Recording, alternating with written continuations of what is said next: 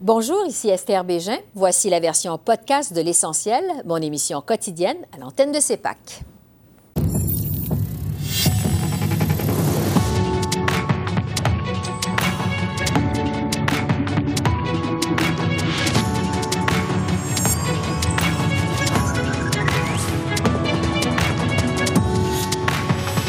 Ce soir, don chinois à la Fondation Trudeau. Le frère du premier ministre témoigne. On fait le point avec notre panel de journalistes. Ottawa recule sur sa liste controversée d'armes d'assaut interdites. Police se souvient parle d'une trahison. La survivante Nathalie Provost est avec nous. Et troisième lien Québec-Lévis, quelles sont les attentes du maire de Québec face au financement fédéral? Bruno Marchand nous livre ses réflexions. Bonsoir, Mesdames, Messieurs. Le frère de Justin Trudeau, Alexandre, a livré un témoignage fort attendu devant les parlementaires en comité à Ottawa au sujet du don chinois de 140 000 fait à la Fondation Pierre-Éliott Trudeau. Dès le départ, Alexandre Trudeau a nié toute tentative d'ingérence étrangère et a plutôt attaqué l'ex-présidente de la Fondation, Pascal Fournier. Il a accusé Mme Fournier de graves fautes de gestion et a contredit son témoignage livré devant ce même comité la semaine dernière.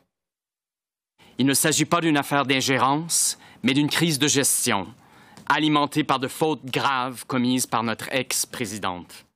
Dans son témoignage au comité la semaine dernière et dans ses agissements au cours des derniers mois, elle a soulevé plusieurs questions qui porteraient peut-être à croire qu'il y avait eu des tentatives d'ingérence. Donc, les éléments amenés par Mme Fournier sont faux? Euh, certains, oui. OK.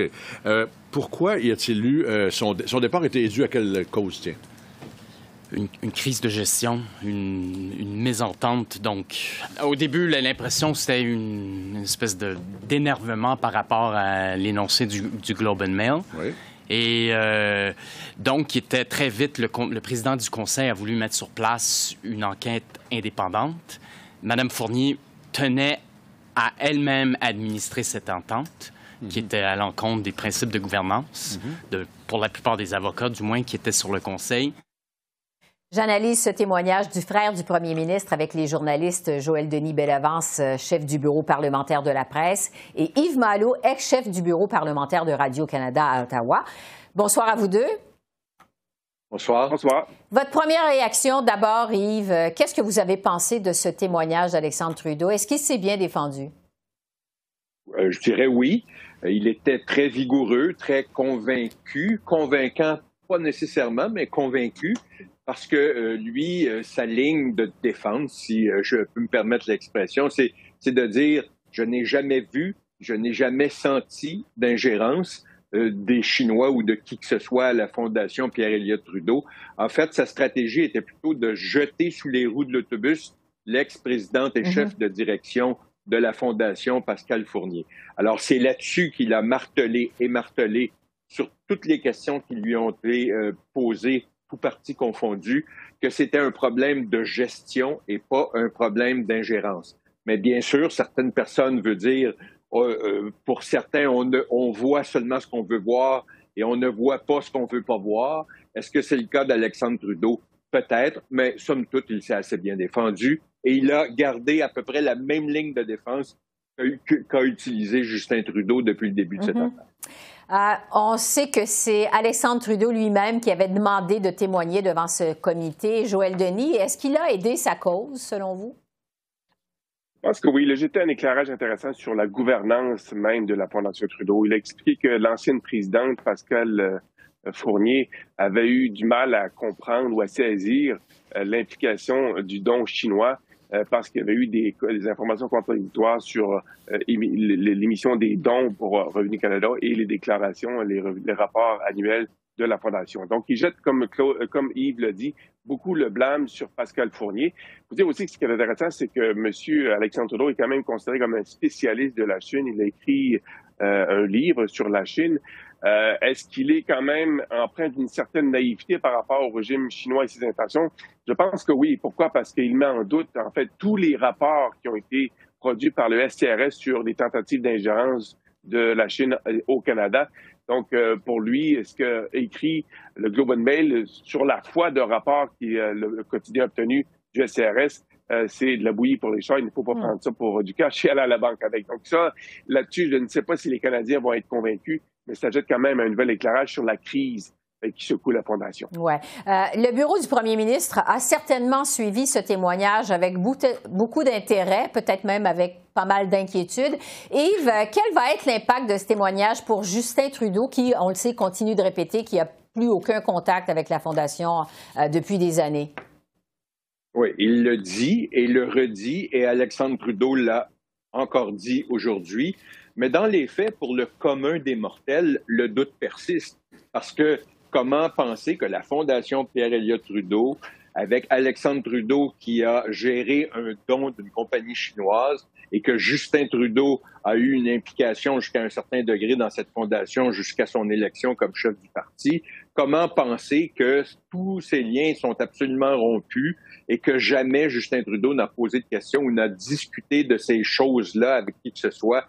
Je, demeure sur l'impression que seule euh, une enquête publique indépendante euh, va vraiment faire la lumière là-dessus parce que euh, ce n'est pas ce genre de témoignage-là ou ce genre d'enquête-là qui va dissiper le doute dans la population générale. Oui.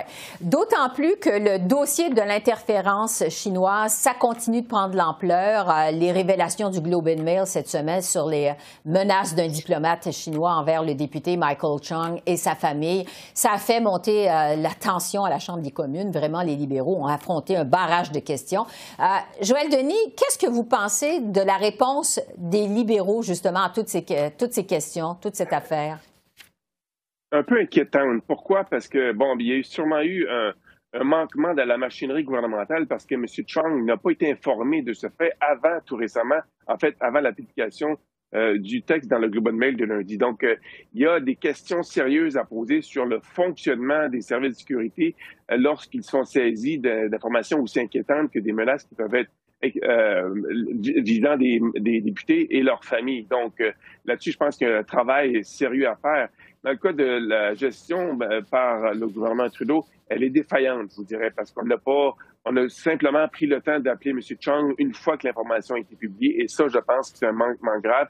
Peu importe que le SCRS ait choisi de ne pas informer le bureau du premier ministre ou l'ensemble de euh, le, bureau du ministre de la Sécurité, Marco Mendicino. Donc, il y aura des questions euh, sérieuses à se poser. On a déjà donné des instructions très claires au SRS d'informer immédiatement euh, le gouvernement ou encore les personnes euh, intéressées euh, s'ils sont victimes de, de, harcèlement de la part de la Chine, de le faire immédiatement et ne pas attendre pour que ces personnes visées puissent prendre les mesures nécessaires pour se protéger. Oui. Et Yves, est-ce que ça vous semble une possibilité de votre côté que le gouvernement était au courant de ces menaces envers Michael Chung et sa famille et qu'il n'ait rien fait, finalement? C'est fort possible, c'est fort possible parce que reportons-nous à il y a deux ans quand cet événement est survenu. Les relations avec la Chine n'étaient pas aussi mauvaises qu'elles le sont aujourd'hui. Et peut-être a-t-on voulu euh, éviter une crise diplomatique en expulsant un, représentant chinois. Mais ça, bon, ça demeure de la politique fiction. Mais euh, que le gouvernement n'ait pas été au courant me semble absolument incroyable mais que Michael Chung n'ait jamais été avisé de cette situation, c'est d'autant plus inacceptable que là aussi, quelqu'un aura des réponses à donner. Oui. Euh, les révélations sur l'interférence, ça s'accumule vraiment. On n'en voit pas la fin à la Chambre des communes. Euh, Joël Denis, jusqu'à quel point euh, le gouvernement a un problème sérieux avec ça? De plus en plus sérieux, je dirais, selon vous. Oui, de, de, plus en plus sérieux. Je pense que, comme l'a mentionné Yves, ça va faire en sorte que la pression sera euh, irrésistible, que le gouvernement n'aura d'autre choix que de déclencher une enquête publique. Je vous rappelle, une date importante, le 23 mai, c'est celle où, où doit euh, euh, remettre son rapport le rapporteur spécial David Johnson et sa recommandation de tenir ou non une enquête publique. Je pense que avec l'accumulation des preuves et des informations, des révélations du Globe Mail, les preuves s'accumulent qui euh, vont forcer, je pense, le gouvernement à déclencher une enquête publique sur toute cette affaire parce que ça s'accumule. Maintenant, ça touche la vie publique de députés dûment élus qui sont euh, visés par des tentatives d'intimidation de la part de Chine parce qu'ils votent d'une certaine façon, amènent des émotions à la Chambre des communes. C'est totalement inacceptable. Ça affaiblit la démocratie. Je pense que pour redonner la vigueur à la démocratie, une enquête publique maintenant est incontournable. Ouais. Joël Denis et Yves, merci beaucoup. Merci et à bientôt. Au revoir. Merci, bonne soirée. Ottawa a finalement cédé à la pression et recule sur des amendements controversés au projet de loi C-21. Au départ, C-21 visait à interdire les armes de poing, mais un amendement incluait aussi une liste de plus de 300 pages de modèles dits d'assaut qui seraient interdits, dont des armes utilisées par des chasseurs et des Autochtones. Le gouvernement va plutôt se contenter d'établir une définition technique des armes d'assaut interdites. Voici le ministre de la Sécurité publique, Marco Mandicino, en conférence de presse lundi. Ces réformes visent à éliminer les armes d'assaut de nos roues tout en respectant les propriétaires d'armes à feu. Il est important de noter qu'elles incluant une définition technique standard qui contient les caractéristiques d'une arme à feu de type assaut. Cette définition, qui s'appliquera prospectivement, sera insérée dans le Code pénal. J'en discute avec Nathalie Provost, survivante du féminicide de Polytechnique et porte-parole de Police Souvient. Bonsoir, Madame Provost. Bonsoir. Vous avez eu des mots très durs pour parler des nouveaux amendements proposés par le gouvernement Trudeau au projet de loi C-21. Vous avez parlé de trahison, de recul important. Vous avez même dit que Justin Trudeau n'est plus le bienvenu aux cérémonies de commémoration du drame de Polytechnique. Pourquoi d'abord une réaction aussi forte? En janvier 1990, euh, j'étais présente avec les étudiants de Polytechnique, euh, avec les professeurs, avec la communauté polytechnicienne, alors qu'on a réclamé euh, l'interdiction complète et totale des armes de style d'assaut. Et c'est ce qu'on demande depuis toujours. C'est notre demande centrale. Il y a eu en 33 ans beaucoup, beaucoup de débats qui ont entouré euh, tout le contrôle des armes d'assaut, puis on s'est engagé dans l'ensemble du débat. Mais il reste que la démarche, la demande d'origine euh, de Polytechnique, c'est l'abolition complète et totale des armes d'assaut.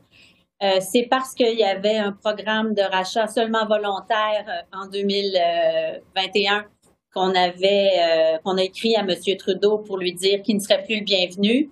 Euh, la promesse électorale euh, qui est venue un peu plus tard en juin 2021 corrigeait le tir. Donc, on était très content d'appuyer le gouvernement libéral. On était content lors du, du dépôt du projet de loi en mai 2022. Mais aujourd'hui, c'est une mesure pleine de trous pour l'abolition des armes de style d'assaut. En fait, on les couvre pas complètement les modèles ne sont pas identifiés de manière complète. Et donc, même engager un programme de rachat obligatoire avec des mesures aussi lacunaires, est-ce que c'est vraiment bien dépenser l'argent des Canadiens? Je me pose la question, ça va jusque-là. Donc, une grande déception. Euh, mais Ottawa veut quand même obliger les manufacturiers à travailler avec les autorités dans la classification euh, des armes à feu. Est-ce que ce serait vraiment impossible de trouver une définition, je dirais, efficace des armes d'assaut interdites en collaboration avec l'industrie, vous pensez? On a fait, euh, on a fait des propositions au cabinet du ministre, même au cabinet du premier ministre dans les dernières semaines. Euh, on a exprimé ce qui nous apparaissait être des, définitions plus fortes, plus complètes, euh, basées pas sur le concept du design, mais sur le concept de la capacité reliée au chargeur. Ce serait une avenue. Euh, l'autre avenue, c'est d'utiliser des concepts qui sont utilisés notamment aux États-Unis parce qu'il y a certains États qui interdisent les armes de style d'assaut et celles-là utilisent les caractéristiques militaires on a fait ces propositions-là, elles n'ont pas été retenues. Euh, et pour nous, ce qui est retenu n'est pas adéquat et acceptable. Ouais.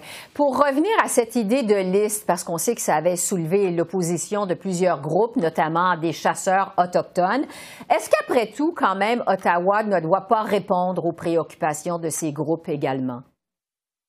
Euh, jamais police se souvient n'a renié euh, les droits ancestraux des Autochtones. Euh, on a même dit publiquement qu'on serait très à l'aise à ce qu'il y ait des exceptions pour eux. Jamais non plus Police Soulien ne s'est soulevé contre la chasse ou contre les armes de chasse. C'est vraiment les armes de style d'assaut. Et il y a eu énormément de désinformation qui a fait peur à la communauté des chasseurs en décembre, mais même les armes utilisées pour faire peur étaient des armes qui sont déjà interdites par l'arrêté euh, du gouvernement de 2020. Ouais. Donc, c'est, euh, je pense que la rigueur est de mise et la, et, donc chercher des compromis ou des demi-mesures, euh, dans ce cas-là, ça dessert les Canadiens qui souhaitent avoir une meilleure euh, sécurité publique. Et on le rappelle, il y a des appuis de 70 à 80% selon les communautés et les groupes ciblés euh, qui appuient l'interdiction complète et totale des armes d'assaut. Le projet de loi C-21, dans sa forme actuelle, permettrait quand même de retirer les permis d'armes à feu des personnes qui commettent de la violence conjugale ou encore du harcèlement criminel. Est-ce que ça, c'est un aspect positif selon vous? Est-ce que c'est quelque chose que vous réclamiez justement? Il y a des aspects positifs au projet de loi euh, C-21. Euh, il y a sur la table, vous l'avez mentionné tout à l'heure, travailler en amont et donc exiger euh, que les, armes soient reconnues et classifiées avant d'entrer sur le marché, c'est un très bon élément. Euh, mais les groupes de femmes sont inquiets euh, des mesures qui sont proposées pour le retrait des armes. En fait, on n'a pas besoin des mesures, ce qu'on appelle le red flag, parce que ce qu'il faut surtout, c'est une une implantation des mesures qui sont déjà euh, existantes, soit dans les règlements, soit dans les lois, mais rajouter un fardeau de déclaration aux personnes qui ont peur. Et puis là, je ne veux pas me faire la porte-parole des groupes de femmes et elle l'expliquerait mieux que moi. Euh, mais ce qu'on explique, c'est que euh, rajouter au fardeau des victimes ou des, des, femmes qui sont craintives relativement aux armes à feu, euh, selon euh, selon les groupes de femmes et nous on les appuie. Euh, c'est pas c'est pas une solution intéressante. On comprend qu'on veut faire quelque chose mais c'est pas l'avenue qui nous apparaît la plus optimale pour répondre aux besoins des femmes qui ont peur le ministre euh, de la Sécurité publique a quand même annoncé euh, que le Comité consultatif canadien des armes à feu va être de retour. C'est un groupe qui devra travailler, euh, conseiller en fait Ottawa sur la classification des armes. On se rappelle que vous aviez claqué la porte de ce comité en 2019. Rappelez-nous pourquoi cette décision-là. En fait, euh, quand on est membre du comité consultatif, on n'a pas euh, la liberté de parole sur le sujet sur lequel on est, euh, on, est engagé. moi, je suis une porte-parole pour Police se souvient et j'avais l'impression donc qu'à la veille des élections de 2019, je devais retrouver ma liberté de parole. J'avais été très déçue parce que dans tout l'exercice, et à cette époque-là, c'était le ministre Goodale qui était à la sécurité publique et donc responsable de tout ce qui touche les armes à feu. Euh, il n'y a pas eu de réelle consultation de fond du comité et toute la logistique qui entoure euh, la création du comité, euh, la tenue des rencontres, la composition équitable et, qui forme, qui, est juste pour représenter. C'est tellement long que c'est des instances qui, à mes yeux, en tout cas, sont absolument inefficaces. Euh, et, pour répondre à des questions aussi simples que est-ce que ce modèle-là est adéquat ou pas, je ne comprends pas qu'on en réfère à un comité et juste créer le comité entre le premier appel où on m'a invité pour le comité et la première réunion. Euh, si mon souvenir est exact, il y a trois ou quatre mois qui s'est qui s'est écoulé. Euh, le président a été remplacé. Ça a été très long avant de retrouver un président. Donc, il y a eu un grand, un grand laps de temps où il n'y a pas eu de rencontre c'est pas un mécanisme qui est efficace pour régler des questions opérationnelles. Oui, en tout cas, on sent vraiment votre déception. Nathalie Provost, porte-parole de Police se souvient. Merci beaucoup. Merci. Le plaisir. Merci. Au Québec, la saga du troisième lien semble faire mal au gouvernement du premier ministre François Legault. Un sondage léger publié aujourd'hui démontre que les intentions de vote pour la coalition Avenir Québec ont fondu de 4 points dans l'ensemble de la province et de 14 points dans la région de la capitale nationale. À la mi-avril, moins de six mois après sa réélection, le gouvernement Legault a abandonné sa promesse phare d'un tunnel autoroutier entre Québec et Lévis pour se tourner plutôt vers un projet uniquement consacré au transport collectif. J'ai reçu le maire de Québec, Bruno Marchand, aujourd'hui. J'ai justement discuté de ce dossier avec lui. Bonsoir, M. Marchand. Bonsoir. D'abord, sur le troisième lien. Lorsque le gouvernement LACAQ a reculé, à la mi-avril, vous avez parlé d'une décision courageuse. Pourquoi, selon vous, c'était une décision courageuse? Parce que c'est celle qui allait pas de soi, parce que c'est celle qui allait contre une promesse qu'ils avaient faite, parce que une partie de leur électorat, pour pas dire une bonne partie, souhaitait ce projet-là. Ils savaient qu'ils allaient faire des déçus. Des déçus, il y en a. Et, ça, ça exige du courage parce que c'est plus l'inverse qui aurait, été la tendance à suivre, puis dire on fera pas, on n'ira pas contre vents et marées, on s'en ajoutera pas sur notre chemin.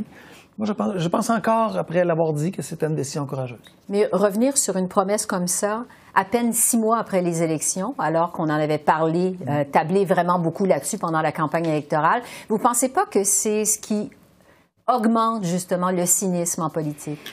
Bien, la, question est légitime. Est-ce que c'est suffisamment de temps après une campagne électorale pour dire qu'ils ont eu, ils ont le droit de changer d'idée? Moi, je pense que à partir du moment où ils ont des données, c'est ce qui nous a été présenté, ils ont eu des données dans les derniers mois qui leur disent qu'on ne devrait peut-être pas aller dans ce sens-là. Est-ce que six mois, est-ce qu'un an, est-ce que deux ans, c'est suffisant, pas assez, trop?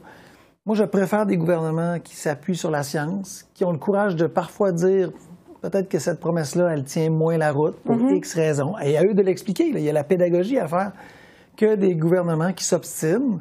Euh, puis là, je ne fais pas référence à la CAQ, je fais référence à des paliers municipaux, des paliers fédéraux, pour dire, ben, j'ai dit ça, puis je vais le faire, même si la démonstration, plus j'avance dans cette euh, compréhension fine, me témoigne que ce n'est pas une bonne chose. Là-dessus, vous savez, on m'avait dit, hein, à Québec, il faut comprendre le troisième lien. Vous faites une conférence de presse sur la culture, on va vous parler de troisième lien. Faites une conférence de presse sur les sports, on va vous parler de troisième lien. Faites une conférence de presse parce qu'un grand chef a obtenu un prix, parce que la ville a le taux de chômage le plus bas au Canada à 1,7% on va vous parler de troisième lien. C'est un sujet super polarisant, un peu comme le tramway. C'est un sujet hyper polarisant. Et quand je me suis lancé en campagne, les gens m'avaient dit il faut que tu prennes position. Il faut absolument que tu dises où t'es pour, où t'es contre. J'avais dit mais non, je le ferai pas.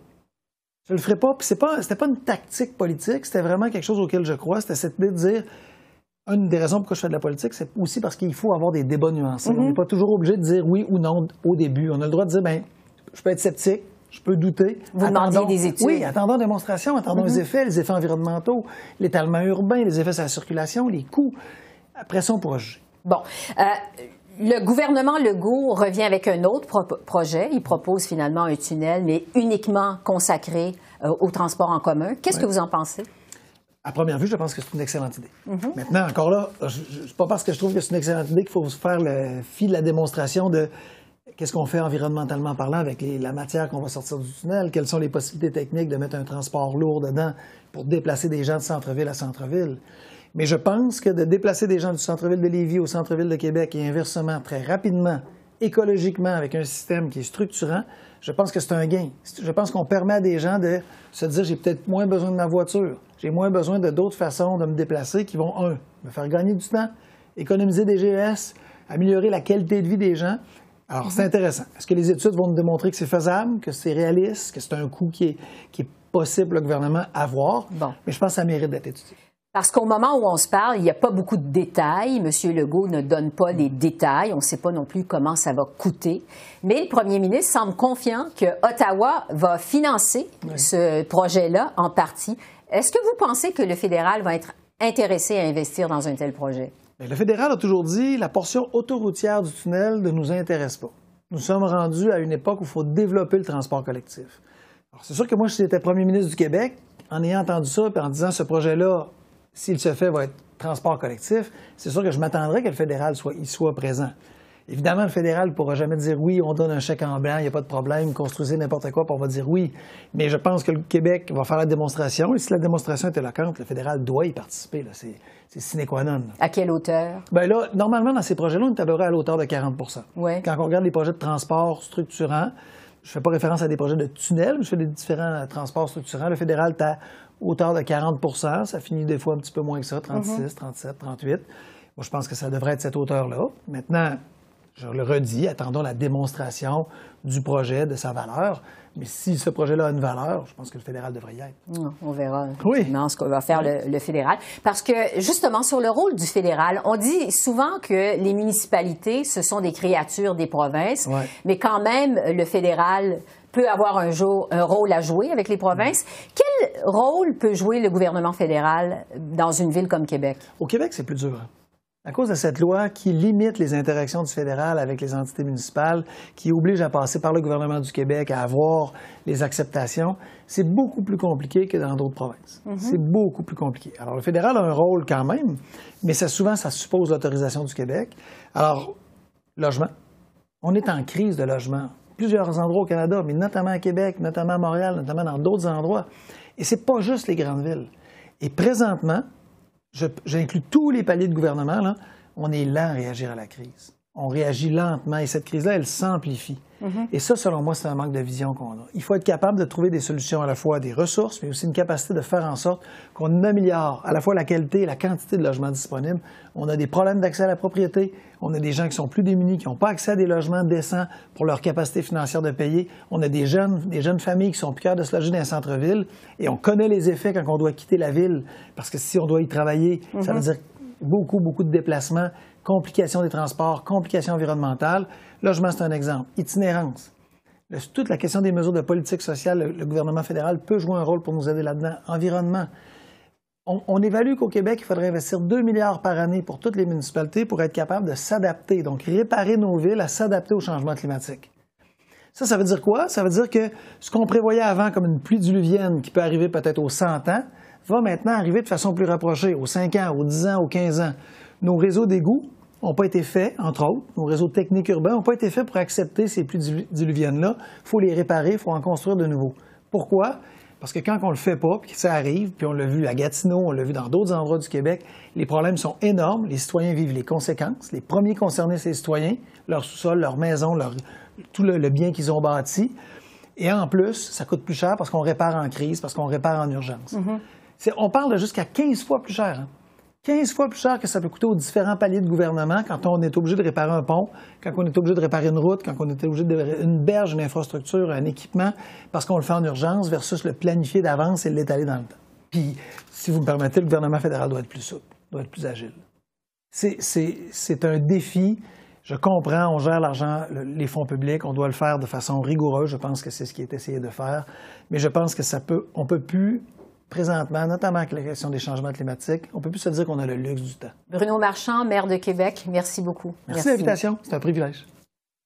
Alors voilà, c'est comme ça qu'on a vu l'essentiel de l'actualité de ce mercredi 3 mai sur la colline du Parlement. Je vous rappelle que CEPAC vous présentera une émission spéciale à compter de demain jusqu'à samedi. Nous serons sur place à la convention du Parti libéral du Canada qui se déroule au Centre Chat à Ottawa.